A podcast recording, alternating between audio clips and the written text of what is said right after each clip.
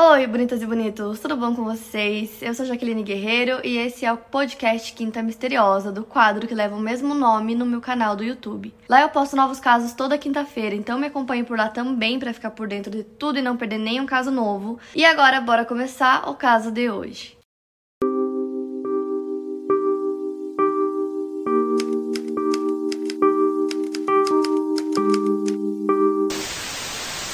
Pensei muito se eu ia trazer esse caso para vocês ou não, que vocês estavam me pedindo todo dia, tipo assim, todos os dias em todas as redes sociais, vocês só me pediam esse caso. É, eu tô acompanhando, tô lendo sobre, então eu tava pensando se eu trazia aqui pro canal ou não. E para casos assim muito recentes, vocês têm que ter em mente que é a mesma coisa que o caso Gabi Petito. É, são muitas informações, a internet fica muito em cima, então, ao mesmo tempo que tem muita informação que é verdadeira, tem muita informação que não é. Então, meio que toda semana tem novas informações sobre. Com certeza é um caso que daqui a uns meses eu vou trazer um vídeo novo com mais informações, né, atualizações sobre. Então, mantenham isso em mente que é um caso novo e que muitas coisas podem mudar justamente por estar tá tão é, em evidência e todo mundo falando sobre isso, acabam surgindo muitas notícias falsas, então é bem difícil é, de reunir as informações para trazer um vídeo para vocês. É, para não trazer informação falsa, tem até algumas que eu vou trazer aqui para vocês durante o vídeo, que tava todo mundo falando sobre, aí a polícia e falou: não, isso é mentira. Então é bem complicado. Tentei trazer assim um resumo para vocês, para vocês entenderem é, o que aconteceu, quantas anda a investigação, né? Porque ainda tá acontecendo e ainda tem muitas coisas para que a polícia descubra do caso ainda.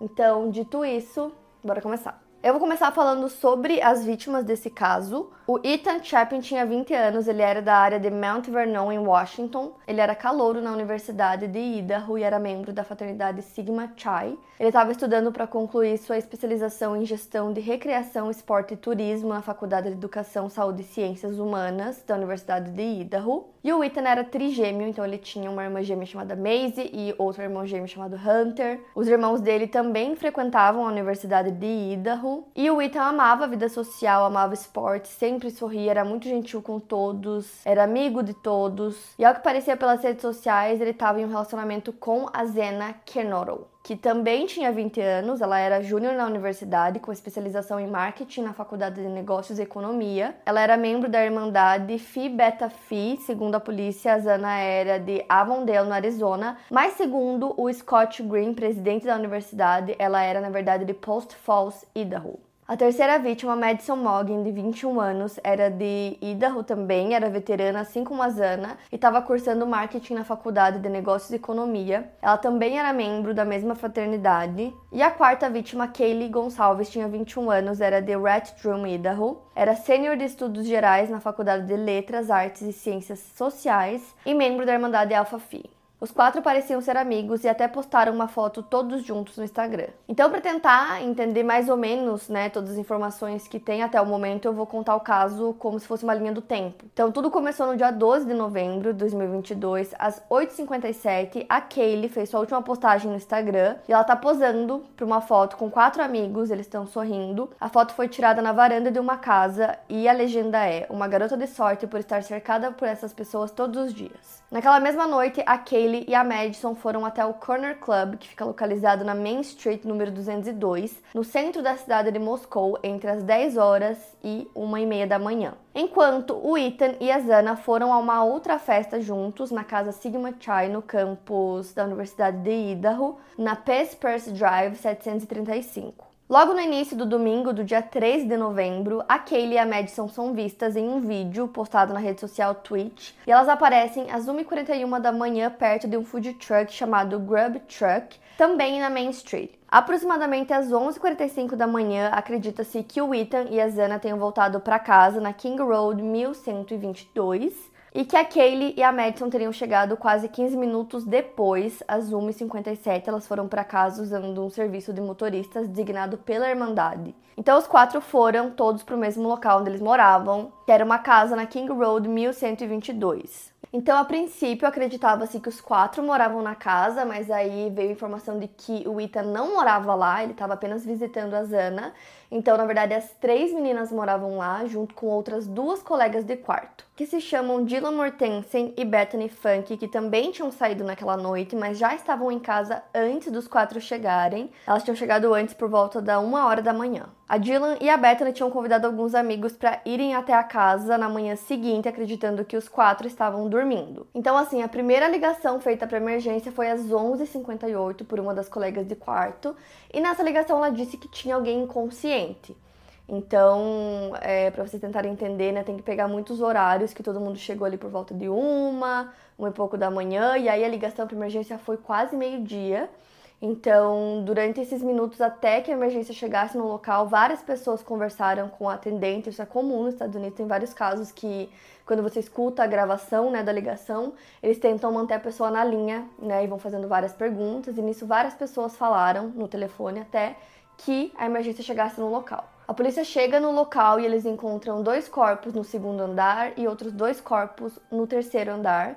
Então, eles chegaram à conclusão de que as vítimas foram assassinadas é, mortas afadas por uma lâmina fixa entre 3 e 4 horas da manhã. Do dia 13 de novembro, né, então na madrugada do domingo, e a arma do crime não foi encontrada no local. Ainda no domingo, por volta das 2 horas da tarde, a universidade emitiu um Vandal Alert, que seria tipo um alerta de vândalo, e nesse alerta eles diziam, né, comunicavam na verdade os estudantes sobre o, o crime que aconteceu e pedindo meio que para que eles se protejam, para eles ficarem abrigados, né, ficarem seguros. Só que aí uma hora depois eles cancelam esse alerta porque a polícia acreditava que o ataque tinha sido direcionado e que a comunidade toda, né, a universidade e os outros alunos não estavam em perigo. E aí no dia seguinte, na segunda-feira, o prefeito da cidade, Art Page, deu tipo uma entrevista, assim, um comunicado para um jornal e aí ele disse que o crime tinha sido um crime passional. E aí essa notícia sai, né, divulgada, e aí ele volta atrás e fala para Fox News que na verdade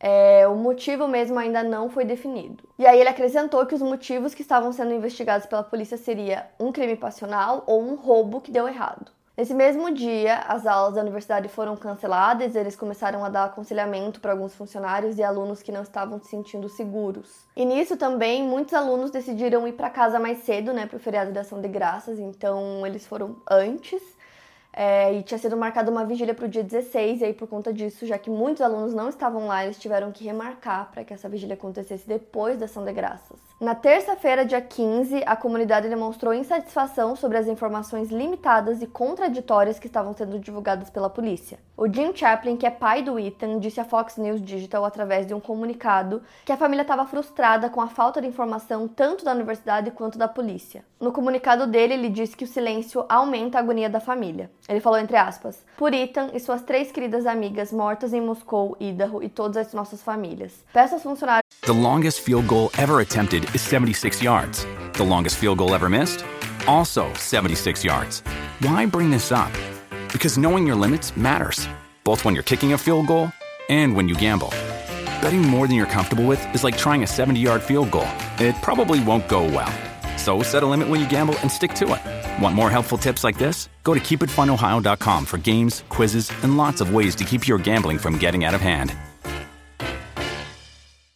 Que falem a verdade, compartilhem o que sabem, encontrem o agressor e protejam a comunidade como um todo. E aí, logo na quarta-feira, dia 16 de novembro, acontece uma coletiva de imprensa e nela o James Fry, o chefe da polícia de Moscou, revelou aos repórteres uma informação que não se sabia até então. Então ele contou que as duas colegas de quarto que sobreviveram estavam na casa no momento do ataque e saíram completamente ilesas. Ele não identificou quem fez a ligação para emergência, nem ofereceu uma explicação do porquê a ligação foi feita mais de oito horas depois que os ataques aconteceram. Ele disse que não haviam sinais de entrada forçada na residência. Ele também contradiz o que havia sido dito anteriormente de que não havia perigo contínuo para a comunidade. Ele disse que o indivíduo ainda estava solta e que a polícia não poderia afirmar com certeza de que não havia ameaças à comunidade e pediu para que as pessoas ficassem atentas. Ele disse que a polícia de Moscou estava recebendo auxílio da Polícia Estadual de Idaho e do FBI. Na quinta-feira, dia 17 de novembro, a legista do condado de Lata, Katima Budd, divulga o resultado das autópsias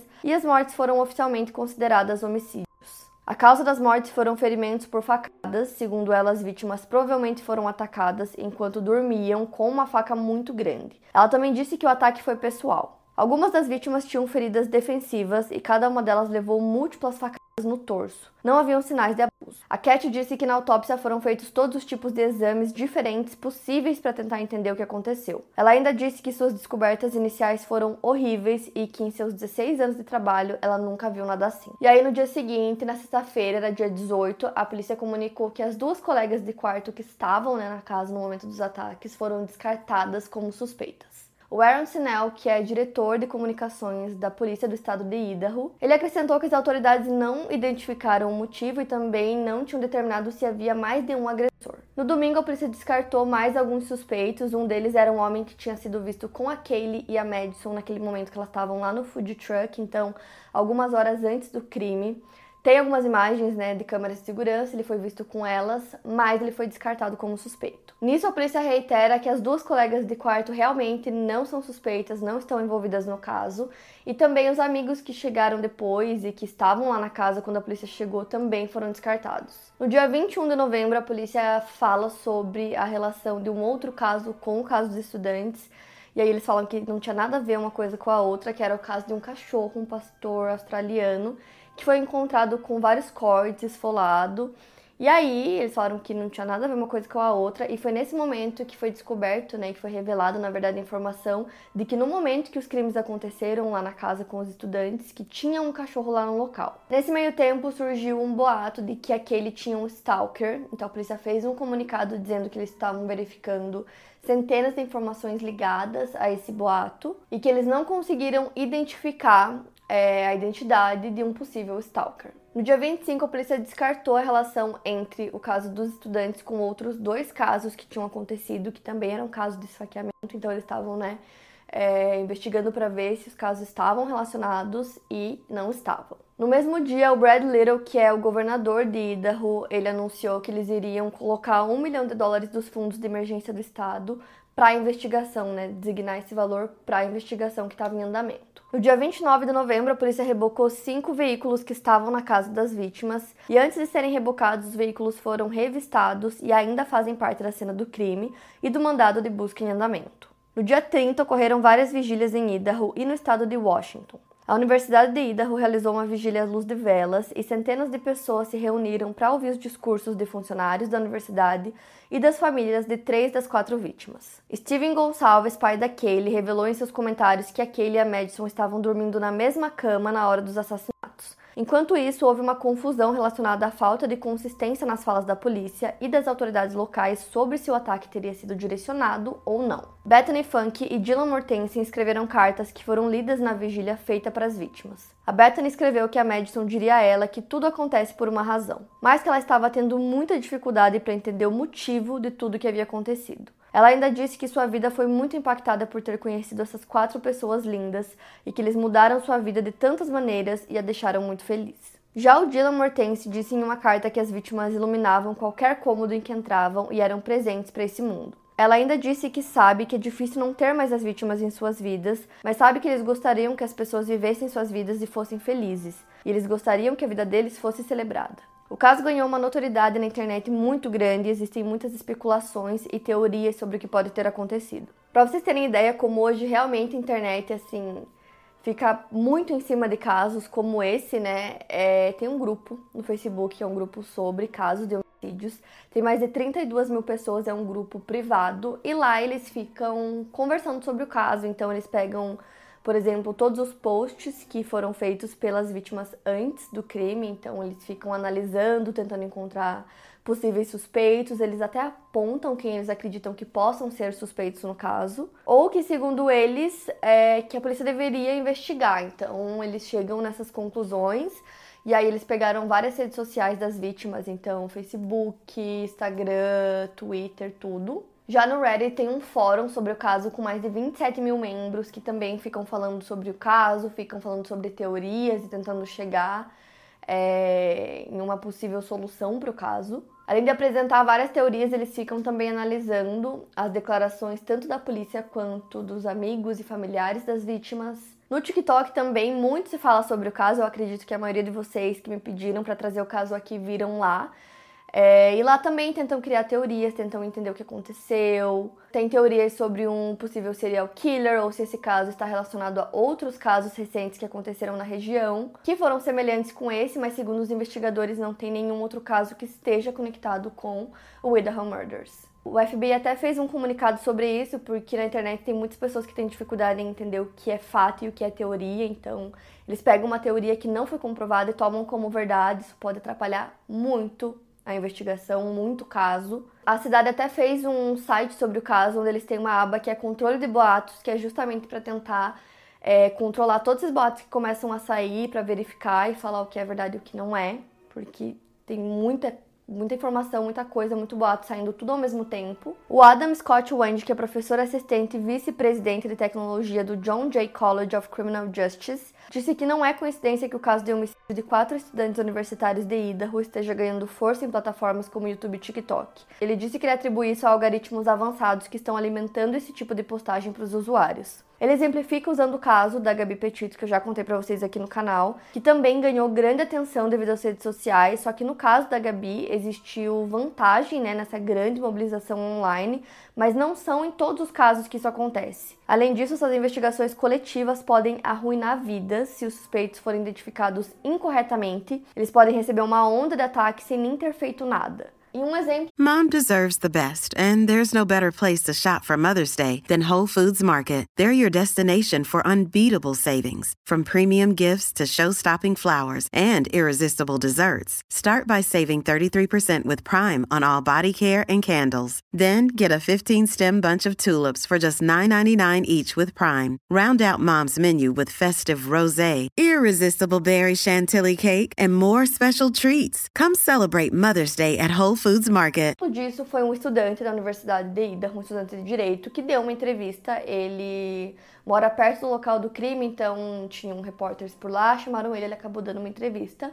E aí é, as pessoas começaram a falar na internet que ele parecia suspeito, que o jeito dele era estranho, e de repente isso viralizou. Ele foi entrevistado pela polícia, deixou claro que ele estava sendo vítima de assédio online e rumores infundados. Então ele até começou a responder é, algumas pessoas no Reddit para tentar se defender. E ele fala que ele entende que as pessoas só querem ajudar, mas é o que eu falei, né? As pessoas saem falando uma coisa, as pessoas tomam como verdade e viram uma bola de neve e acaba atrapalhando muito a investigação.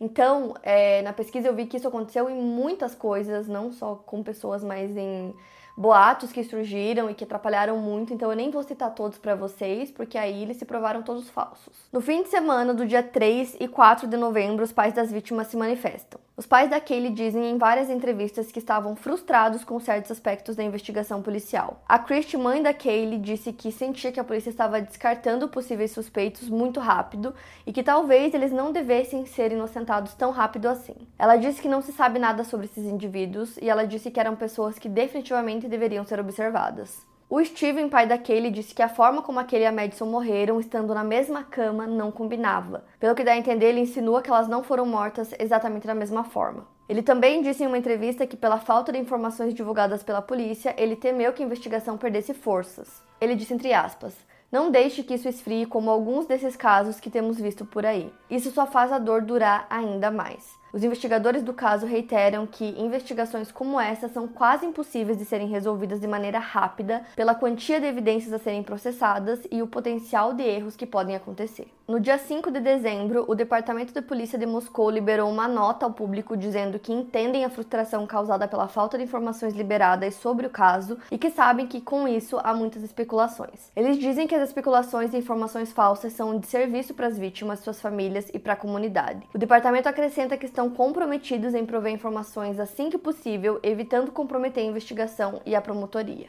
Na nota é informado que os detetives continuam investigando o que aconteceu entre as 21 horas do dia 12 de novembro e as 1h45 da manhã do dia 13, quando Ethan e Zana estariam na casa Sigma Chai no campus. Eles estavam trabalhando em todas as dicas enviadas e os investigadores acabaram identificando um incidente envolvendo a Kaylee em um comércio local, que pode envolver um stalker que ela mencionou para amigos e família. Por volta do meio do mês de outubro, dois homens foram vistos dentro de um comércio local e eles se separam e um desses homens aparentemente seguiu a Kaylee lá dentro e quando ela saiu do local para ir em direção ao seu carro, o homem mudou seu caminho e não pareceu que ele fez contato com ela. Os detetives entraram em contato com esses homens e eles relataram que estavam tentando conhecer mulheres no estabelecimento, algo que foi corroborado por investigação adicional. Baseando-se nas informações disponíveis, os detetives acreditam que esse tenha sido um evento isolado e não uma perseguição contínua. Nenhuma evidência sugere que qualquer um dos homens esteja envolvido nos assassinatos. Os investigadores continuam averiguando informações relacionadas a Kaylee ter um perseguidor, né, um stalker. Então, muito se falava sobre o cachorro, né, se perguntava sobre ele, mas não tinha como determinar onde ele estava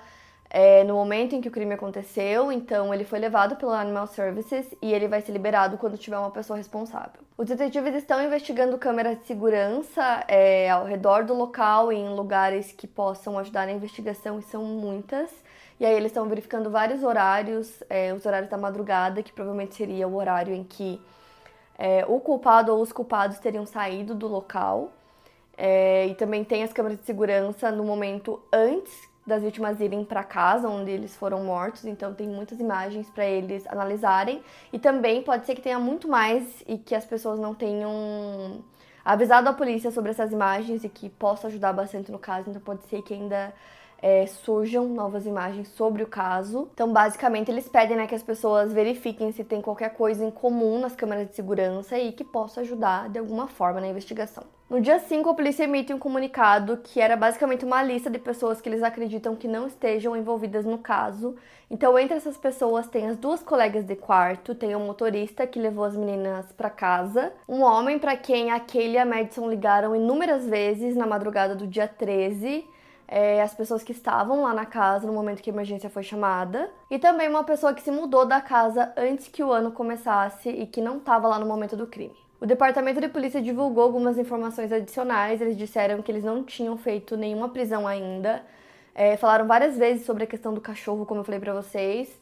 Eles falaram também que eles estavam entrando em contato com alguns comerciantes é, sobre a venda de uma faca, né, que fosse parecida com a arma do crime. Eles também aprenderam um conteúdo de três lixeiras na King Row que poderiam ter evidências do crime. Eles também informaram que até então eles já haviam recebido mais de 2.770 ligações, mais de 2.600 e-mails com dicas, mais de mil arquivos de mídias digitais, 103 evidências físicas foram coletadas e levadas ao laboratório criminal. Foram tiradas aproximadamente 4 mil fotos da cena do crime. Foram feitas múltiplas varreduras tridimensionais na residência também. Ainda no comunicado, o departamento também coloca uma sessão de controle de rumores para esclarecer algumas coisas. Segundo eles, há grande interesse por parte da mídia em relação a um incidente que aconteceu na Taylor Avenue e Benfield no dia 3 de novembro, às 3 e 1 da manhã. Eles esclarecem que é um delito relacionado a álcool e que foi abordado por um policial local, afirmam que não é um incidente relacionado com o caso.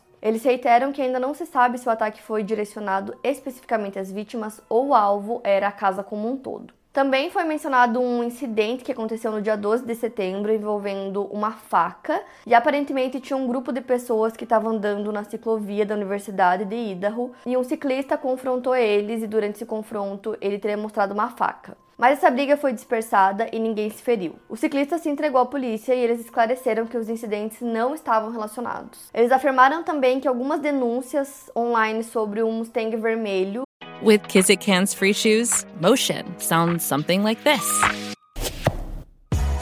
Kizik helps you experience the magic of motion.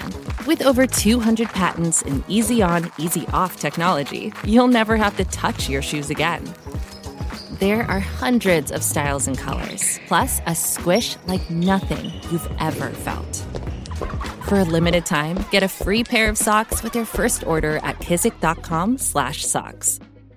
estão sendo averiguadas como parte da investigação. Segundo a nota, essa informação não é exata e o veículo não está conectado com o um acidente. Eles ainda dizem que relatos online de que as vítimas foram amarradas e amordaçadas não estão corretos. No dia 7 de dezembro, a polícia revelou que recebeu dicas e pistas relacionadas a um Hyundai Elantra 2011-2013 branco, que foi visto perto da cena do crime nas primeiras horas da manhã do dia 13. Eles pediram informações e queriam falar com a pessoa ou as pessoas que estavam dentro do veículo e pediram ao público qualquer informação que pudesse ajudar em relação a esse veículo. A polícia acredita que os ocupantes do carro podem ter informações cruciais que auxiliem na investigação. A placa do carro é desconhecida, não dá para ver na filmagem, mas a polícia encorajou qualquer pessoa que conheça um veículo que corresponda à descrição a encaminhar informações para sua linha de denúncia. Nesse mesmo dia, os policiais foram até a residência onde o caso aconteceu para recolher alguns pertences das vítimas que não eram mais necessários para a investigação para serem devolvidos às famílias. No dia 13, os detetives coletaram 8 horas de vídeo da câmera de segurança de um posto de gasolina em Moscou. Um balconista do local viu um sedã branco passando às 3h45 da manhã. A funcionária revelou à Fox News que revisou as fitas nos últimos dias procurando pistas. A polícia não revelou se o carro branco é o mesmo Hyundai Elantra que eles estavam procurando. O Aaron Snell, que é porta-voz da Polícia Estadual de Idaho, disse ao NBC News que a polícia está juntando as peças e acha que quando eles tiverem uma imagem pronta do caso, eles vão ter uma definição muito clara do que aconteceu. A equipe de seis detetives de Moscou está sendo auxiliada por investigadores da Polícia Estadual e especialistas forenses que ajudam a fornecer testes e análises no caso. Além disso, o FBI designou mais de 50 investigadores para ajudar no caso. As autoridades autoridades se recusaram a informar quanto tempo levaria o processamento de evidências ou a divulgação das respostas às perguntas sobre a investigação. A Universidade de Idaho se preocupa com a falta de uma prisão no caso, pois muitos alunos optaram por não retornar ao campus pelo restante do semestre ou estão pedindo escolta policial pelo campus. Além da universidade, os familiares das vítimas expressam frustração em relação à falta de uma prisão. E essas foram as últimas informações sobre o caso que eu encontrei de fontes mais confiáveis, né? É, de sites de notícias e tal, de jornais. E quase todos os dias está sendo informação nova sobre o caso. Eu acredito, assim, que realmente tenha muito mais do que a polícia está falando. Só que eles seguram essas informações muitas vezes quando o caso é recente, porque não dá para simplesmente sair divulgando tudo, que isso muitas vezes pode atrapalhar a investigação. Às vezes eles estão perto de ter alguma coisa concreta e se divulgar pode ser que estrague, que a pessoa fuja, sei lá. Então, muita informação com certeza está sendo é, mantida em sigilo, acredito eu, porque tem muitas pessoas investigando, né? O FBI e tudo mais. O caso está realmente gigante, então acredito que tem muitas pessoas focadas no caso agora. E acredito que muito em breve vai ter informações mais concretas do que realmente aconteceu, é, do que eles descobriram até agora, suspeitos, enfim. Eu também percebi que eles estão bem empenhados em mostrar quem não são suspeitos, acho que justamente por medo que essas pessoas sejam canceladas, que aconteça alguma coisa com essas pessoas que às vezes não tem nada a ver com o caso. Então vamos aguardar, essas são as informações por enquanto. É, assim que tiver mais informações suficientes para um vídeo, eu trago uma parte 2 para vocês. Como vocês me pediram muito, decidi trazer, então Vamos aguardar, vou continuar é, olhando tudo que está acontecendo para trazer para vocês. E é isso, para mais casos, siga o podcast Quinta Misteriosa e aproveite para avaliar em 5 estrelas se você gostou. Obrigada por ouvir e até o próximo caso.